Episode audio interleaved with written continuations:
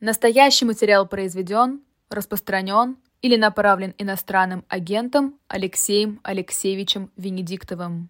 Добрый день, мы начинаем, а, будем наблюдать. И оба, а, и Алексей Венедиктов, и я, Сергей Бунтман, мы в студии. А, так что у нас будет тесное общение и с чатом тоже, естественно. Конечно, чат уже здесь горит.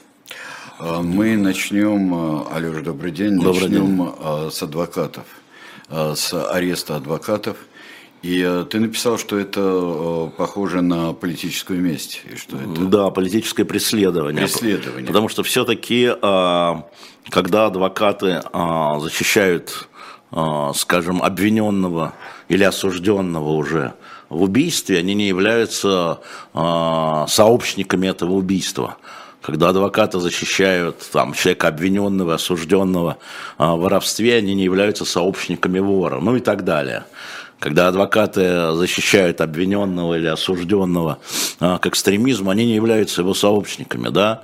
Эта история совершенно очевидно а, имеет внутри очень важную вещь. Это а, разорвать, а, во-первых, коммуникацию Алексея Навального с миром, городом и миром, и с семьей, кстати, ему не дают встречи, а ему не дают встречи, поэтому э, адвокаты как бы осуществляли вот тоже э, такую миссию. А во-вторых, это запугать всех остальных. Ну кто теперь будет защищать Алексея Навального, если это грозит посадкой? А у него впереди э, значит, перемещение его в там, лагерь особого режима, или как он называется, э, и единственная связь с миром – это вот действующие адвокаты его, которые могли быть там, в колонии, да, а, кто теперь возьмется за это с учетом того, что, понимаешь, да, это вот такая э, токсичная, радиоактивная вещь. Э, вот. Ну и это, конечно, э, месть за содержательные послания Алексея Навального, которые публиковались э, в социальных сетях, в средствах массовой информации э, из, из камеры. Вот. И это очень опасная вещь, поэтому я говорю, что те, кто сейчас их арестовывает и кто радуется, должны понимать, что, может быть, когда-нибудь вам тоже потребуются адвокаты. А адвокатов трогать нельзя. Да, они всем нам нужны, и вам тоже. Это очень опасный прецедент. А, и, конечно, то, что а, власть закрыла процесс – по э, мере пресечения адвокатам, всем троим, закрыла. Она закрыла его? Закрыла. Это были закрытые заседания под предлогом того, что там разглашаются персональные данные адвокатов. Какие персональные данные? Возраст, имя, телефоны. Так, это, так все... каждый можно закрыть процесс. Конечно. И это тоже очень важно. И это тоже очень важно. Процесс был закрыт. Все три процесса, все три разных процесса, а, они были их три, были закрыты. Поэтому это очень плохой знак а, это очень плохое действие, и это очень серьезный поворот в закручивании гаек внутри Российской Федерации, в частности, внутри системы, которая должна быть правоохранительной, я бы сказал, охранять право. А, и это очень а, корреспондируется с тем, что происходит на процессе Александра Скочеленко, когда судья Демяшина ведет себя как, как лидер Хамаса просто. Поменять батарейки э, э, в кардиостимуляторе, который у Александры? Нет. Отпустить в туалет? Нет. Нужно поесть, потому что она должна есть и принимать лекарства по времени, потому что она больной человек, это установлено а, медиками в том числе. А, как себя ведут террористы Нет. с заложниками. А я что сказал? Я что-то другое сказал? Нет. Вот, нет, да. И это вот такая, на мой взгляд, деградация. То есть это не отдельные какие-то садисты, понимаешь? Это деградация. А где надзирающий прокурор? А где надзирающий судья а более высокой инстанции? Да? Чтобы вносить протесты. Их нет. Это значит, система работает, а не какие-то там отдельная садистка там а, упивается своей властью над больной девочкой. Понимаешь? А надзирающий судья, у него просто телефон короче, кабель. Да. Ну, да, наверное. Но еще раз повторяю, я это рассматриваю как э, системную историю, а не как случай отдельных э, эксцессов. Вот поэтому мне кажется, что, да, еще мера пресечения, да, какая была к адвокатам в тюремную камеру до 13 декабря. Э, адвокаты в наручниках были там, да, так нам объясняют, так положено. Они что, угрозу представляли окружающим? Ну, так положено. Ну, у них когда положено, а когда не положено. Ну, это правда. Да, поэтому я говорю, что так система разбалансирована а, решениями а, несудебной власти, скажем так, несудебной ветви власти, скажу вот так. А, для меня это абсолютно очевидно. Поэтому, когда я говорю похоже политическое, но там есть задачи не политические, а чисто технические. Да? Но отрезать все каналы отрезать все каналы, наказать и испугать. Это разные, э, это ну, разные три, задачи. Три жилы провода. Да, это, да, да, да, да, да. По-моему, так. Да, похоже на то. Похоже на то. Скажи мне, пожалуйста, вот. Э, Поэтому, а... по сути дела, я не могу сказать, доступа нет, было закрыто. Доступа нет, и какие конкретно были, в чем, какие э, они использовали, ну, в смысле, факты. Вот, э... Факты не знаем, знаем да. общее обвинение, являлись связующим звеном внутри экстремистской организации между лидером Навальным и другими. Вот что было. Ну да. Скажи мне, пожалуйста, ты следил за процессом Олега Орлова? И ну, а, конечно, просто, конечно. Ну, скажи мне, пожалуйста, вот эта история про то, что, во-первых, штраф, а во-вторых, э, штраф на 100 тысяч меньше, чем э, а. требовал прокурор. Смотрите, как только а, прокурор Светлана, не помню ее... А, Кильдишева. Фами... Кильдишева, точно. А, заговорила о, психологи... о психической экспертизе, я понял, что тюремного заключения не будет. Я человек опытный и слежу за всеми витиеватостями. Да? А, это значит, что а, в данном случае система сочла для себя более выгодным, более выгодным а, не сажать Орлова. Это не случайная история. Олег Орлов человек очень известный, и а, по нему, конечно, решение, а, политическая часть решения принималась отнюдь не в судебном заседании. А, я думаю, что любой наблюдающий человек мог составить такое свое мнение. А, и я знаю, что, ну, помимо там всяких публичных э, выступлений, помимо того, что у него э, общественный защитник, Нобелевский лауреат мира Дмитрий Муратов, э, там был очень важный элемент, который очень важен был для нынешней системы. Олег Орлов вытаскивал из плена российских солдат обвиня... в Чеченской войне. Обвинять его в январе 95-го, обвинять его в дискредитации той самой армии, которая бросила тогда, отреклась, если вы помните эту историю, а, отреклась от солдат, какие-то люди непонятные, да, Олег Орлов ездил в Грозный и вытаскивал солдат, да, этот факт э, надо было напомнить разным людям, и он был напомнен, безусловно, и в публичном поле, может быть, не так ярко, а в непубличном достаточно определенно.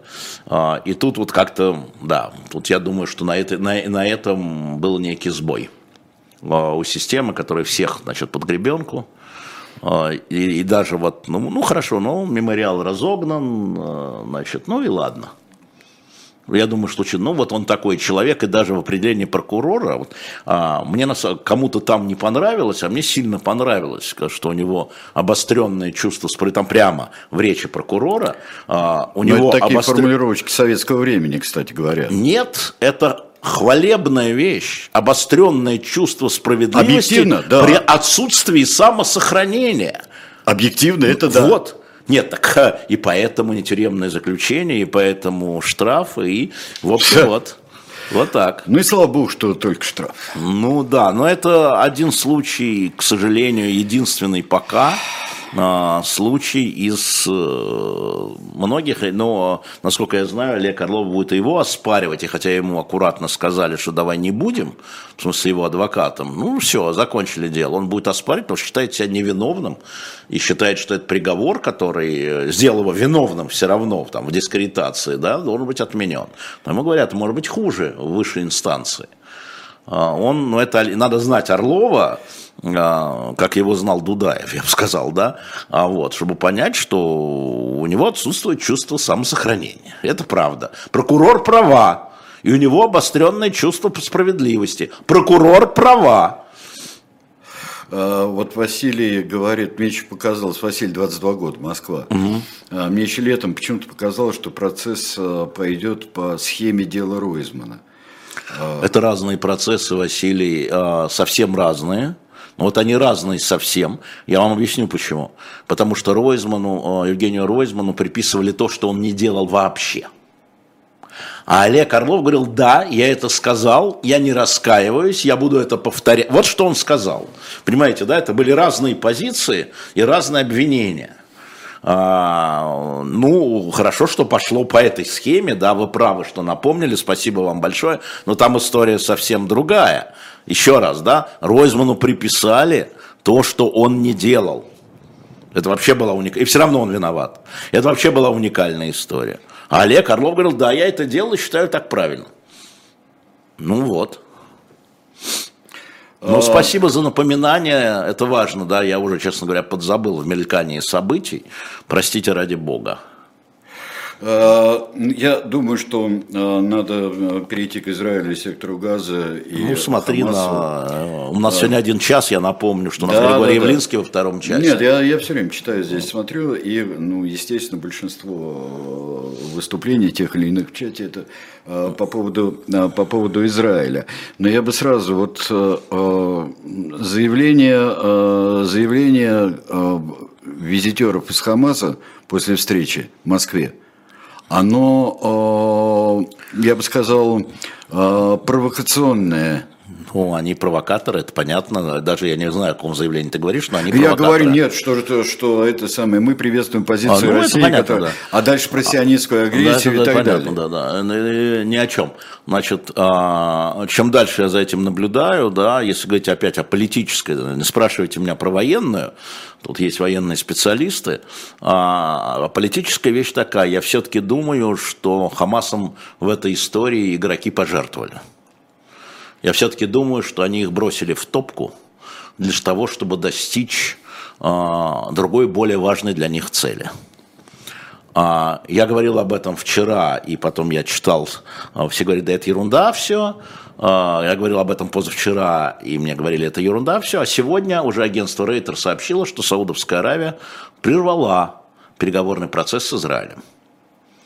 И мне представляется, и я на этом теперь настаиваю тем более, что главное, одной из главных целей было, поскольку Израиль шел а, криво, косо а, в течение десятилетий, но по пути заключения мирных соглашений с соседями арабскими и, внимание, с палестинской администрацией на западном берегу, да, с, Рамаллой, с Рамалой, а, с Арафатом, с Аббасом, а, то этот процесс радикальным движением и, и, и странам нужно было сорвать. Признание Израиля Саудовской Аравии, установление между ними дипотношений коренным образом меняло бы ситуацию на Ближнем Востоке.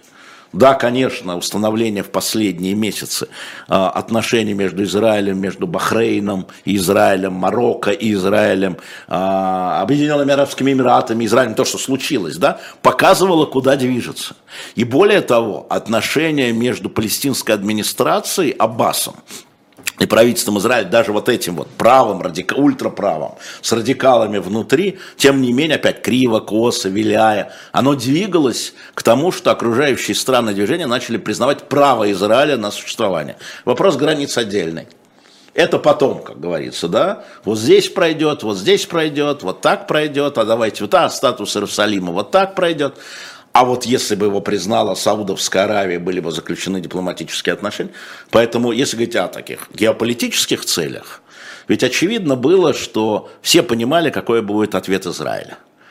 Вот на варварство, на теракт. Это же не, так сказать, не захват самолета, да, не только бомбежки этими ракетами из водопроводных труб, где железный купол перехватил 90%, и жертв почти нет – ну так, на, на общем фоне, да, нет. А сейчас найдены инструкции на трупах боевиков, на трупах террористов, и они опубликованы. Эти инструкции были убить как можно больше людей. Замечу я, не солдат, а людей. Причем они идут в этот кибуц, и в этом кибуце, деревня кибуц, деревня, поселок, да, убить как можно больше, то есть это чистой воды провокация, увести, захватить и уйти, да, то есть было понятно ответ Израиля. Израиль всей мощью обрушивается на газу, немедленно солидарность арабских стран и э, европейцев по поводу мирного населения очевидно, но мы это все видим, да? Это сработало. Это сработало, поэтому я говорю о том, что одно дело военные планировщики, которые были, которые осуществили вот это вот, запомните имя Мухаммед Даиф и запомните его, запишите. А, а другое дело политические планировщики, которые, возможно, сидели в совсем других странах. Катар, Иран. Да? Это вот две страны, Катар и Иран. Катар, который является спонсором Хамаса, да, и других э, течений, а Иран, который так же, как Хамас, считает, что Израилю нужно стереть с карты земли. Э, еще раз, стереть с карты не то, что там новые границы определить, стереть с карты, уничтожить, все. Этот Хамас так считает, и Иран так считает. Ну, Хизбалла, понятно. Но Хизбалла не страна. Поэтому на самом деле э, цинично скажу, что в политическом или геополитическом плане э, эта операция Хамаса удалась. Но им пожертвовали. Они потеряли полторы тысячи бойцов прямо на территории Израиля и сейчас теряют в Газе своих руководителей в том числе.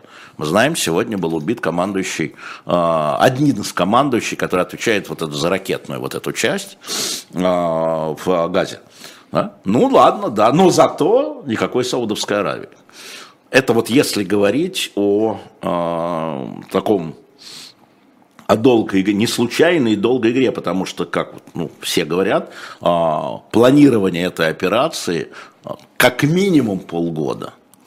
Скоординированность, точность выбора цели. У них были адреса некоторых генералов, которые надо было израильских уничтожить.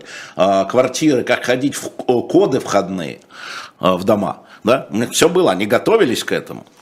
А, понятно, что у них не было задачи захватить там город Сгдерот или город Ашкелон или Иерусалим и объявить это там столицей. Чего? Нет, такой задачи не было.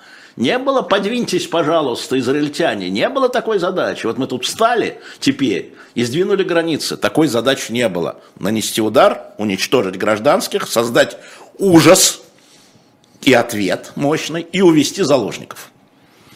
Вот что сейчас, на сегодняшний день, просматривается. И повторяюсь, именно сегодня агентство Рейтер сообщает, Саудовская Аравия уведомила а, Соединенные Штаты Америки, которые были посредниками, что она прерывает переговоры по, с Израилем по установлению отношений. Ну и неизвестно, когда возобновятся они. Не, ну это, это, это уже совсем... А, Операция продолжается. Заложники находятся в, а, там. Израильская армия проводит операции пока, во всяком случае, еще не наземные, как я понимаю, но уже гибнут мирные палестинцы. И все, о, как Саудовская Аравия может говорить, когда гибнут мирные палестинцы? Какие дипломатические отношения? Вы что, вы о чем? А, как тебе кажется, действительно быстро забыли, с чего все началось сейчас? Быстро да. забыли. И вот здесь спрашивают Кто тоже, забыл? почему...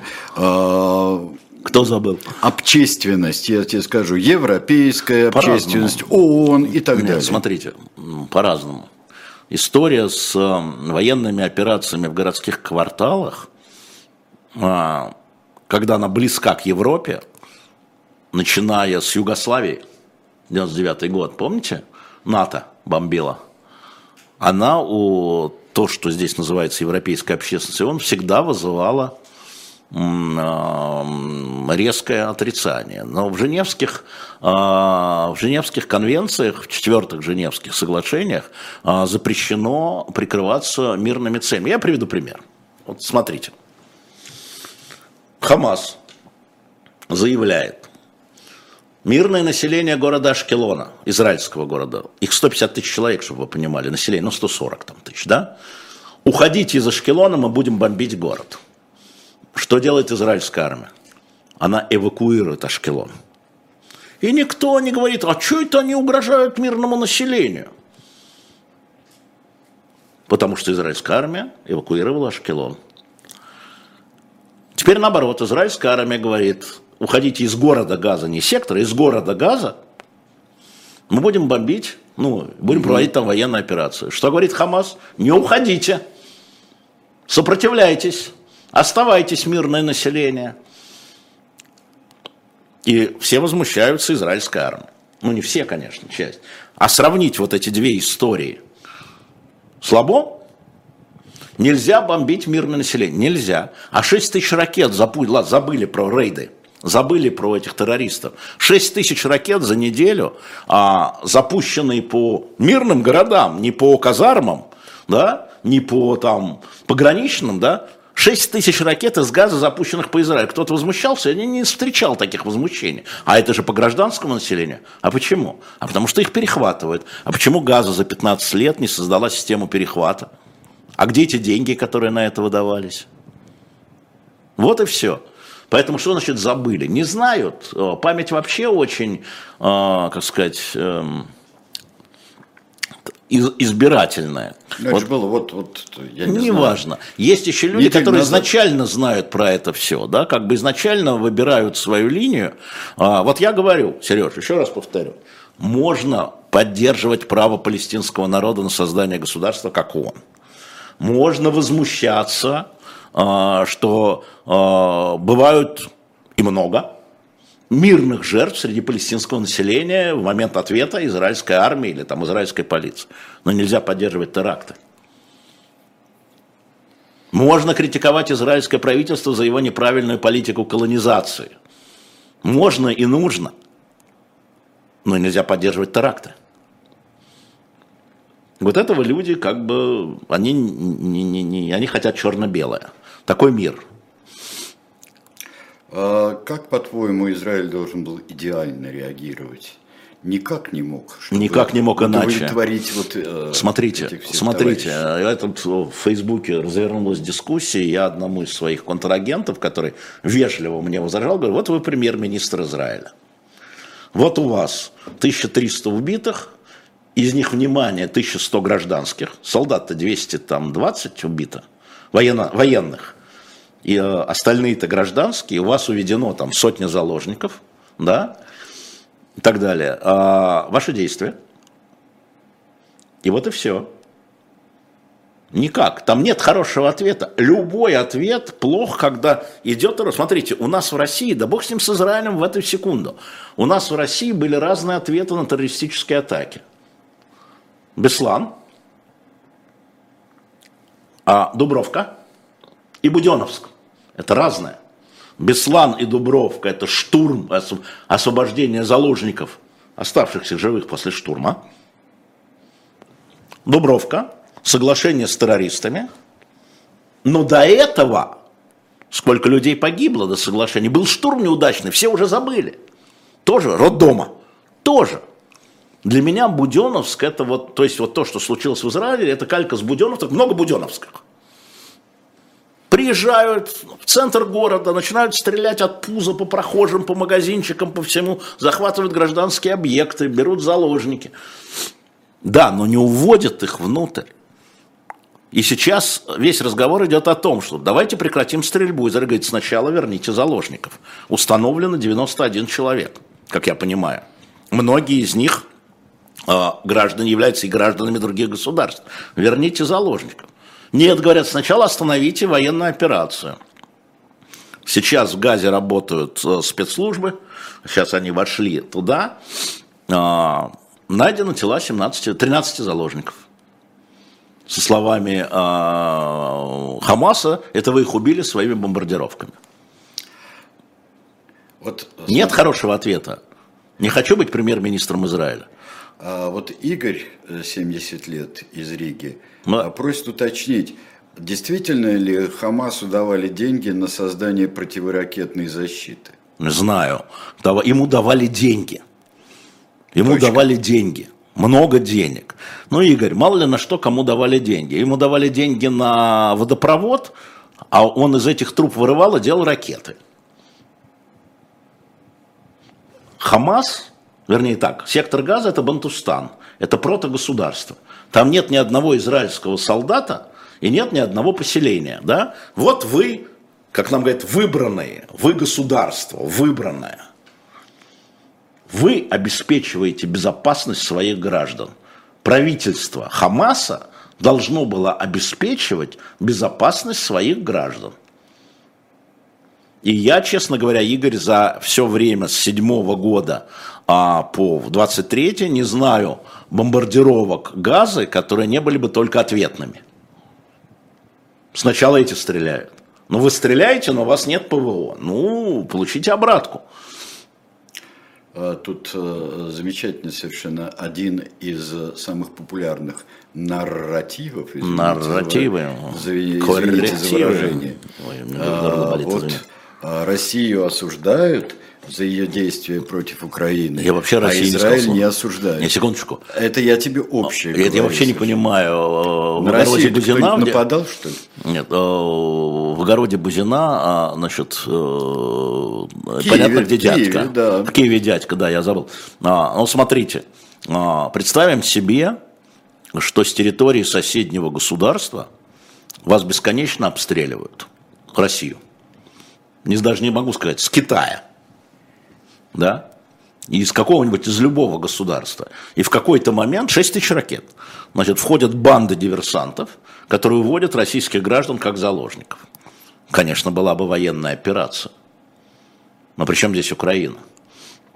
Конечно, была бы военная операция, и эту операцию, я думаю, большинство бы россиян поддержало бы. И я бы поддержал. Потому что главное, смотрите – вот в нынешней ситуации, оно уже случилось. Вот если бы то когда-нибудь персидский царь Кир бы не увел, значит, неинтересно. Вот сегодня мы живем в том мире, в каком мы живем, 14 октября. Значит, имеются заложники и обстрелы. И сейчас вопрос, опять, давайте мы освободим, освободите заложников, тогда вам включат электричество и воду. И вот это все было. Ведь когда уходили, уходили израильские войска и поселения из Газы, собственно, и было это как продолжение соглашений за 10 лет до того, соглашений в Осло 93-94 года, шаг за шагом нормализовать отношения. Но Хамас, который пришел к власти, между прочим, в результате гражданской войны а, против палестинской администрации, да, он отверг те соглашения, которые были палестинской администрацией с Израилем, прежде всего они касались права Израиля на существование. Еще раз, не жить рядом с Израилем, границы обсуждается, а жить вместо Израиля. Вместо. И вот это они восстановили у себя в программе. О чем вы говорите? А переговариваться о чем? Можно переговариваться о заложниках, о воде, ну хорошо, хоть так. Но если вы базово нарушаете это, значит, э, закрываем эти соглашения. Поэтому говорю, не хотел бы быть э, не на месте кого-нибудь из них, потому что, э, еще раз повторяю, считаю, что это жертва Хамаса, принесена значит, для того, чтобы общий баланс на Ближнем Востоке не сдвинулся в пользу мирного сосуществования. Извините меня за эти слова. Кто все-таки кукловод? Ну, Иран-Катар. Иран-Катар. Да, это война за, как бы это сказать, за лидерство в регионе. Вот. У, у Катара финансовая, у Ирана идеологическая, потому что Иран же, они шииты, они окружены суннитами, да, и им важно было вообще возглавить мусульман. А тут Турция тоже теперь борется с Ираном за лидерство. Иран только что с Саудовской Аравией начал налаживать отношения, да, но как будет, если с Израилем? Это вот э, нефть всему голова. И, к сожалению, это цинично звучит, потому что... Э, потому что это так. Но первое, что надо сказать, это солидарность с жертвами террористического акта. Во что бы вы ни верили, в палестинское государство, в филистимлян, там, я не знаю, в царя Кира Персидского, в государство крестоносцев, которое там было, в Византию, в Отоманскую империю, в британский мандат, террор как инструмент не должен использоваться, а террор, еще раз, это умышленное уничтожение и захват заложников, внимание, гражданских лиц. Я не говорю, не неделю, дети, это все потом, понимаешь? Это как на Нюрнбергском процессе потом. Это вы будете говорить, а мы не знали. Да? А, я говорю, гражданских лиц в самом общем этом смысле. Давайте сейчас прервемся, и э, мы продолжим через минуты две. У нас сегодня один час будем наблюдать, и потом у нас в гостях будет Григорий Явлинский.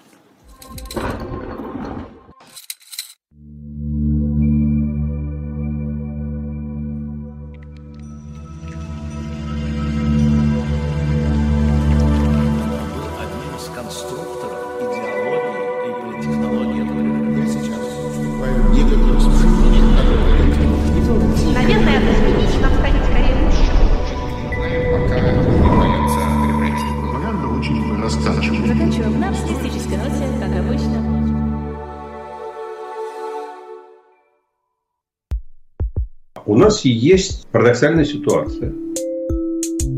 Это непросто, потому что останется в истории. Ну, Владимир Борисович, вы прям как ребенок. У вас есть лучшие средства обороны? Нету.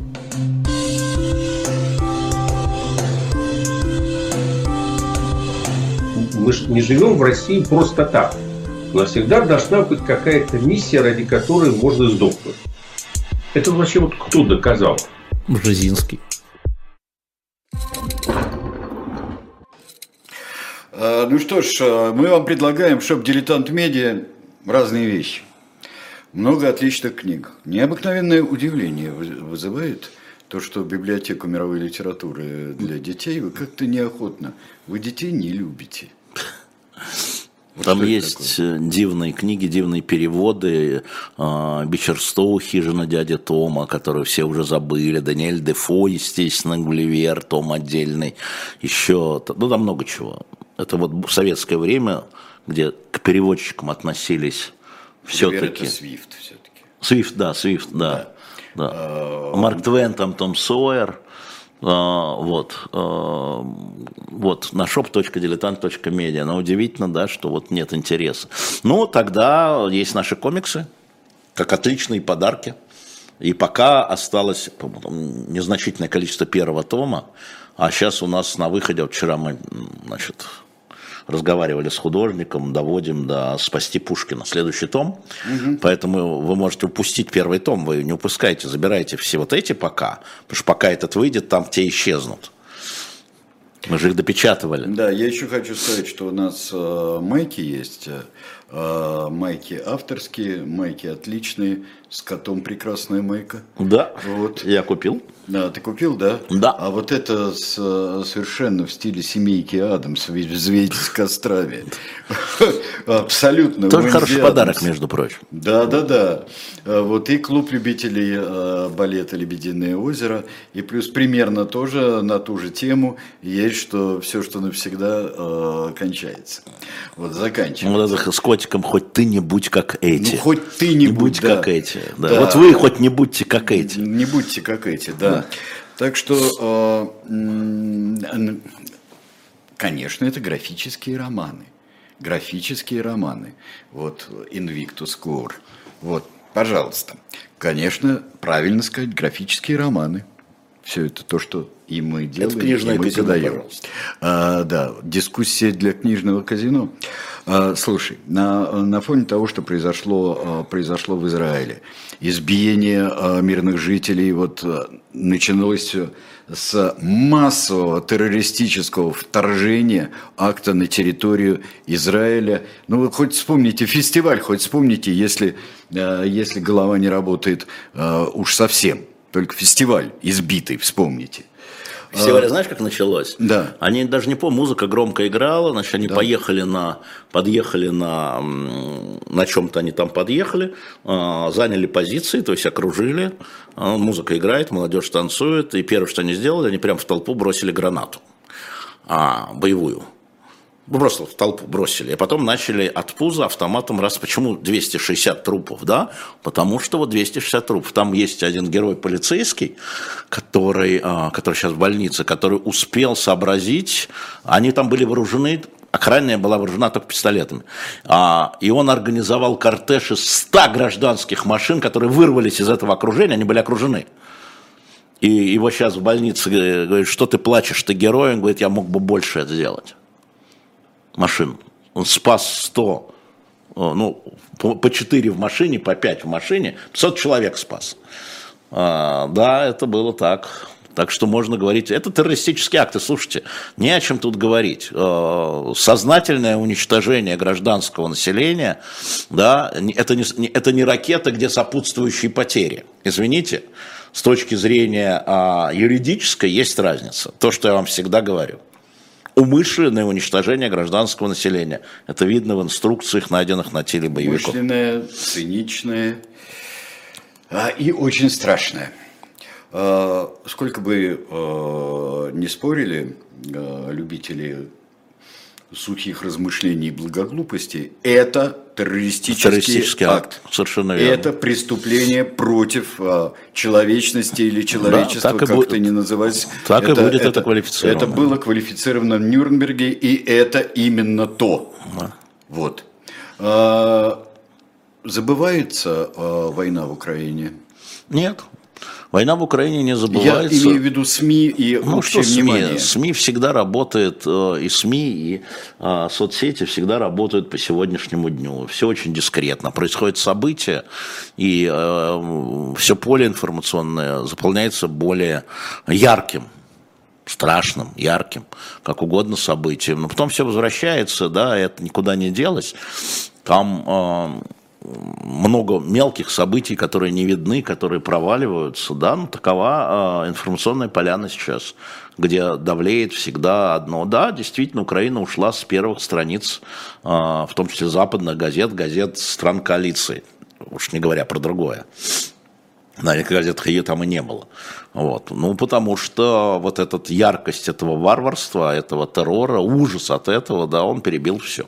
Ну и надо сказать, что там можно запалить, действительно, если вмешаются другие страны, можно... Что вы думаете, США просто так два авианосца туда направляют? Вообще не помню, Две куда... авианосные группы. Да, две, ну, это имеется в виду. Да, Авианосец не ходит сам по себе.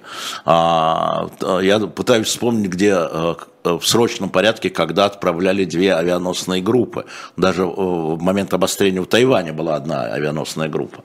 Поэтому там все понимают, что если Иран э, влезет, Ливан влезет, Сирия влезет, э, то там мало не покажется. Американцы влезут. Так это и цель была.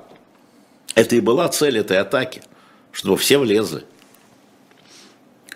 А, Мне кажется, что отрицание идет вот терактов в кибуцах, в других поселках, отрицание постановки в стиле отрицания того, что произошло в Буче.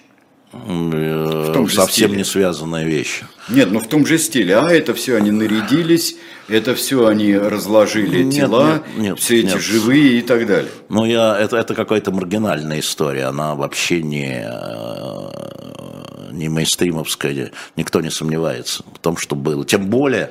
э, Хамас это распространяет по это всему да, миру. Наш источник это И Хамас. хамазофилы. Нет, наш источник это Хамас, который этим хвастается. Да? Вы что, не верите Хамасу, что ли? Это я хамасофилам говорю, что Хамасу своему не верите? Вот это они распространяют.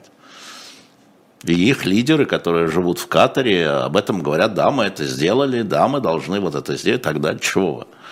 Чего же вы им не верите-то?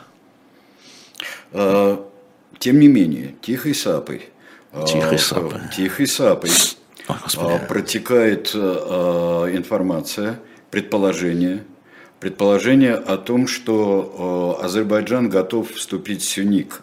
И целью обеспечивать создание коридора между Ну, Нахичевани. смотрите, это э, опу- опубликовало издание «Политика», которое говорило о том, что перед отлетом на Ближний Восток госсекретарь Блинкин э, на встрече с узкой группой сенаторов говорил, внимание, об угрозе и о такой возможности. Такой возможности. Да, говорил. И это очень опасная история. И здесь ну, бег э, против часовой стрелки, потому что э, необходима срочная встреча, конечно, лидеров Армении и Азербайджана. Э, уже два раза она сорвалась. Один раз 5 октября в Гранаде, а а второй раз сейчас в Киргизии. Тогда не поехал Алиев, сейчас не поехал Пашинян. А, Но вот вроде бы в конце октября, на следующей неделе в Брюсселе они встретятся для а, разговора о мирном договоре, и который должен в себя вместить все а, аспекты, в том числе включая а, вот а, спорные вопросы, не территориальные, а, спорные вопросы, э, вот управление этим коридором, не люблю слово коридор, всегда вспоминаю Данцикский коридор, который привел понятно к чему. А это то же самое. Да, поэтому не люблю. А, поэтому, ну, это дело переговорщиков, и здесь э, думаю, что Брюссель, Москва и Вашингтон, а также Париж должны сказать свое слово, хотя а, Париж теперь Алиев не воспринимает, а, потому что он занял позицию однозначную. А здесь нужно а, понять, есть место для разговора, я бы сказал так, но для этого надо встречаться. Другого хода нет. Иначе будет вот это. А, Вот э, э, здесь э, Григорий пишет, что Путин на Валдае предлагал завершить конфликт путем передачи Армении двух районов Карабаха. Армения отказалась, Азербайджан был согласен. На какие уступки он был готов? Вот смотри, Тут да. немножко не так. Москва 75 лет нет. Смотрите, мы очень много сейчас узнаем о вот этом почти а, 30-летнем периоде, я имею в виду после а, Первой Карабахской войны, а, о тех переговорах, которые вела Россия, вел Ельцин, ну, администрация Ельцина, затем Путин, Медведев, Путин. А, И а, есть вещи, которые для нас совсем в нове. Действительно, вопрос а, а, этих районов, он стоял и в нашем эфире, если вы помните, был и посол Армении, я имею в виду их Москвы, посол Азербайджана, которые говорили про эти а, районы. А, Были, видимо, разные варианты, но вот буквально вчера на пресс-конференции, это выложу после а, эфиров у себя в телеграм-канале, Владимир Путин говорил о том, что в принципе Азербайджан и Армения согласились на некий референдум но никак не могли договориться о модальностях этого референдума и о сроках, самое главное, говорит Первый Путин. раз слышу. Первый раз слышу, я первый раз слышу. Поэтому, говоря Григорию, да, мы много чего не знаем, какие были варианты. А, Поэтому а, вот когда там а, Путин и его команда вернется из э, поездки в Китай, я попытаюсь э, с остатками моих знаний и кон- контактов, как иностранный агент, узнать, собственно говоря, о чем идет речь, потому что я так тоже э, э, согласились на референдум, кого, чего, в каком объеме, как, эти регионы. Мы много чего не знаем. Поэтому сейчас бы я не стал комментировать, но действительно переговоры шли, как, потому что все понимали, что ситуация взрывоопасна. Ну, все это понимали, что она, как сказать, надолго, ненадолго. Ну, 30 лет это долго или недолго? Для истории недолго, для жизни людей долго. Ну, Мы хорошо. живем одновременно и в истории, и в своей жизни. Совершенно справедливо. Поэтому э, давайте вот, э, дайте мне тайм-аут, я попытаюсь все-таки понять, я выложу сегодня в телеграм-канале, я попытаюсь понять, э, о чем там шел разговор, но уже с людьми, которые там как-то вели такие разговоры и при Ельцине, и при Путине. Есть еще, конечно, э, конечно, истории, которые связаны и с Израилем, и с, во многом и с Россией тоже. Это убийство в Арасе. Убийство в Арасе, убийство учителя вчера. А, Да, я напомню, что значит, лидеры Хамаса призвали вот эту волну погромов еврейского населения по всему миру. Ну, мы видим, что эта волна у них не поднялась, но во Франции действительно э, в э, провинциальном городе Арас был убит школьный учитель ножом а во дворе бывшим учеником 20-летним. А, Как говорят очевидцы, полиция пока не подтвердила, что он кричал «Аллах Акбар». Но как только начинаем разбираться в этом деле, выясняем, что этот человек находился на контроле у а, внутренней безопасности. Он был в списке, в реестре потенциально опасных. Более того, накануне к нему домой приходили сотрудники спецслужб, проверяли его телефон, вели с ним беседу. Накануне а, ничего не свидетельствует о том, что он готов перейти от э, своих взглядов к акту. Его старший брат э, сидит за, э, за, за участие в заговоре против Елисейского дворца и охраны. Его младший брат был пойман, 17-летний, у другой школы, но у него не было оружия и ножа тоже не было. А вообще эта семья должна была быть депортирована в 2014 году. Они с Северного Кавказа, они, он родился в России в третьем году. А, Значит, э, должна была быть депортирована, а, ну, документы говорят, в Чечню, а некоторые говорят, что он ингуш, не, из, Ингуше, из Ингушетии, некоторые говорят семья. Да, это мать с пятью детьми и отец. Значит, тогда их уже везли в аэропорт, чтобы отвозить в Париж и оттуда в Москву, а, когда вмешались правозащитные организации и левые партии, остановили эту депортацию. А, отец был депортирован через 4 года в 2018 году. Семья радикализировалась очень сильно, и это, повторяю, привело к тому, что он был в листе таком спецслужб. Но, тем не менее, вот э, во Франции введен специальный режим угрозы, ожидание угрозы, что позволяет, э, что позволило, я сегодня слушал интервью министра внутренних дел Франции, использовать около 7 тысяч военных Министерства обороны на патрулирование. Причем обращая внимание, что это случилось в школьном дворе, это не случилось там во дворе синагоги или там кошерного магазина, это школа, Нет, да? школьные Школы дворы, да. взяты под охрану. А, Задержан еще один человек в другом регионе около школы тоже с ножом. А, Конечно, это все имеет отблеск такой. Это имеет такой отблеск джихада. Он бывший ученик той же школы. Да, он это бывший ученик, да. и некоторые его узнали. Извините, ради бога, да.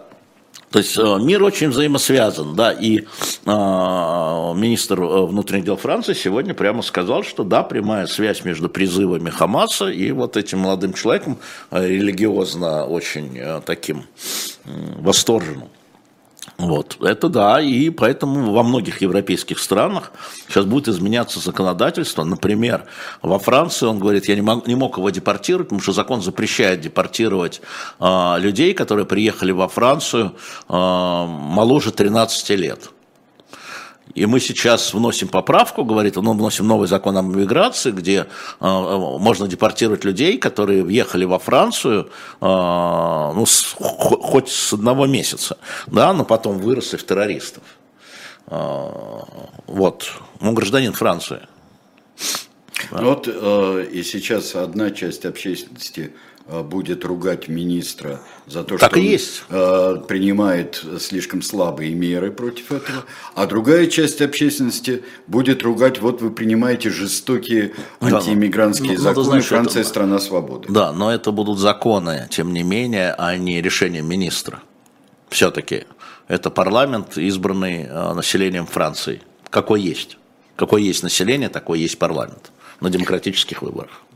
Э, Здесь спрашивают, почему не разгоняют э, демонстрации Хамаса э, в пользу, в поддержку Хамаса, потому что Хамас во многих странах объявлен террористической организацией. А потому что, если вы смотрите многие демонстрации, там нет слова «Хамас», там есть «Да здравствует свободная Палестина» и «Дало Израиль». И вот этот баланс между э, свободой слова и свободой демонстрации, манифестации, если угодно, э, и э, прославлением терроризма, он сейчас будет меняться. В европейских странах мы это видели в Берлине, где э, начали запрещать пропалестинские демонстрации. Э, Мы это видели во Франции, где они запрещены, где префекты не разрешают, вернее, их а участников начинают пока массово штрафовать на 135 евро каждого, да, кого задержали. Вот. Никто не будет вас штрафовать за палестинский флаг, да, а надо? Это вопрос. Как вот этот баланс соблюсти? Очень хорошая была беседа в одном из утренних разворотов. Дискуссия была великолепная у Лис э, с Орешкиным на эту тему. Да, ну, Замечательно каждой аргументированная. Но каждый в стране, а, как бы сказать, свой опыт, понимаешь, да? Свой опыт, в том числе свободы слова. а, Там, э, сейчас во Франции, опять же, идет дискуссия называть это терактом, и левые отказались называть это терактом и говорили, что это военные преступления. А военные преступления, значит, что идет война. А во время войны бывают военные, ну, бывают военные преступления с двух сторон. Вот это, да? Они просто отказываются называть это терактом, террористической атакой, несмотря на то, что это гражданское население. А, еще раз повторяю, есть же квалификация гражданского населения, значит, борьба с гражданским населением как целью выбранным, не случайным, а умышленным. А, вот история. А, поэтому а, этот а, теракт сдетонировал очень много серьезных процессов внутри, в том числе европейских стран, арабских стран. А, Я вообще не понимаю, как в России можно это кому-то поддерживать, имея за плечами Буденновск, Беслан и Дубровку. Но ведь один в один. Но ведь один в один. Это не военные действия. между там чеченскими отрядами, предположим, которые были, да, и Нет, российской это- армией. Это стопроцентный теракт. Да. Стопроцентный. Так же, как, так же, 200%. как Буденов. Совершенно же, верно, Как и мы Беслан и помним. Дубровка. Это то же самое, как можно, вот, да, и можно себе представить, что такое еще может, не дай бог, произойти, как это можно поддерживать. Никакие законы не нужны за, за поддержку терроризма, это просто ну, внутри вас что-то должно быть. Потому что можно объяснить, что эти несчастные чеченцы, которых бомбила российская армия, тоже вот решили, ну слушайте, Решили что? Решили что? Захватить роддом. Отлично. Захватить театр. Захватить школу. Отлично. Взорвать дома. Отлично. Чего вы э, прикидываетесь дебилами? Вы же не дебилы. Я обращаюсь к тем двум процентам. Я провел снова сегодня опрос в своем телеграм-канале, кого вы поддерживаете, да? А, ну да. Ну, 2% Хамас. Да, а вот если здесь э, э, правильный вопрос, а если призыв к уничтожению Израиля на демонстрации? Ну, смотрите, это же законы той страны, Ну да. Смотрите, это законы той страны. Сейчас это э, криминальное, то есть уголовное преступление. По законам любой страны. Уничтожение государства, которое, которое э, призыв уничтожению государства, с которым у вас дипсвязь, а, дипломатическое признание. А вот у Израиля нет, э, они же в состоянии войны с Сирией, например, до сих пор. Нет, я говорю о европейских странах. европейских странах это сейчас уголовное преступление. Но особенно после э, в Германии, в Германии еще ужесточается. Потому Не, что- уже это Германия, Франция, Да. Бельгия, где очень много а, мигрантов. Я, обратите внимание, я вообще не говорю про религию. Потому что как только стоит залезть, уже не вылезешь, и начнутся там. Очень много имамов во Франции, тоже зачем я слежу, выступили с осуждением этого теракта. А, Николай- Очень много имамов. Э, э, не говоря уже о обычной община, которая вот в той, той самой мечети знаменитой э, в Париже, они, они резко всегда выступают против терроризма. Ну, терроризм, да. Терроризм искажает цель, когда у вас э, благородная цель, но инструмент э, это убийство гражданских, это искажает цель. Да? Эта цель не может быть уже благородна, она теряет свое благородство. И на этом все. Э, Вот теракт никто не отрицает, считает Дмитрий. Это неправда, Дмитрий И отрицает. не оправдывает. А Оправдывают, многие- Дмитрий, это многие неправда. считают, что ответ Израиля чересчур жесток. Вопрос, смотрите, вопрос баланса – это, конечно, обсуждаемый вопрос. Но впереди одна тема – освобождение заложников. Я напомню, что ответ Израиля состоит из трех, как ты сказал, трех проводов, да, трех задач. Первое – это освобождение заложников. Они не освобождены. То есть теракт продолжается. Освободите заложников, им говорят. Освободите заложников. И второе, вторая история – это наказание виновных, то есть организаторов. Да?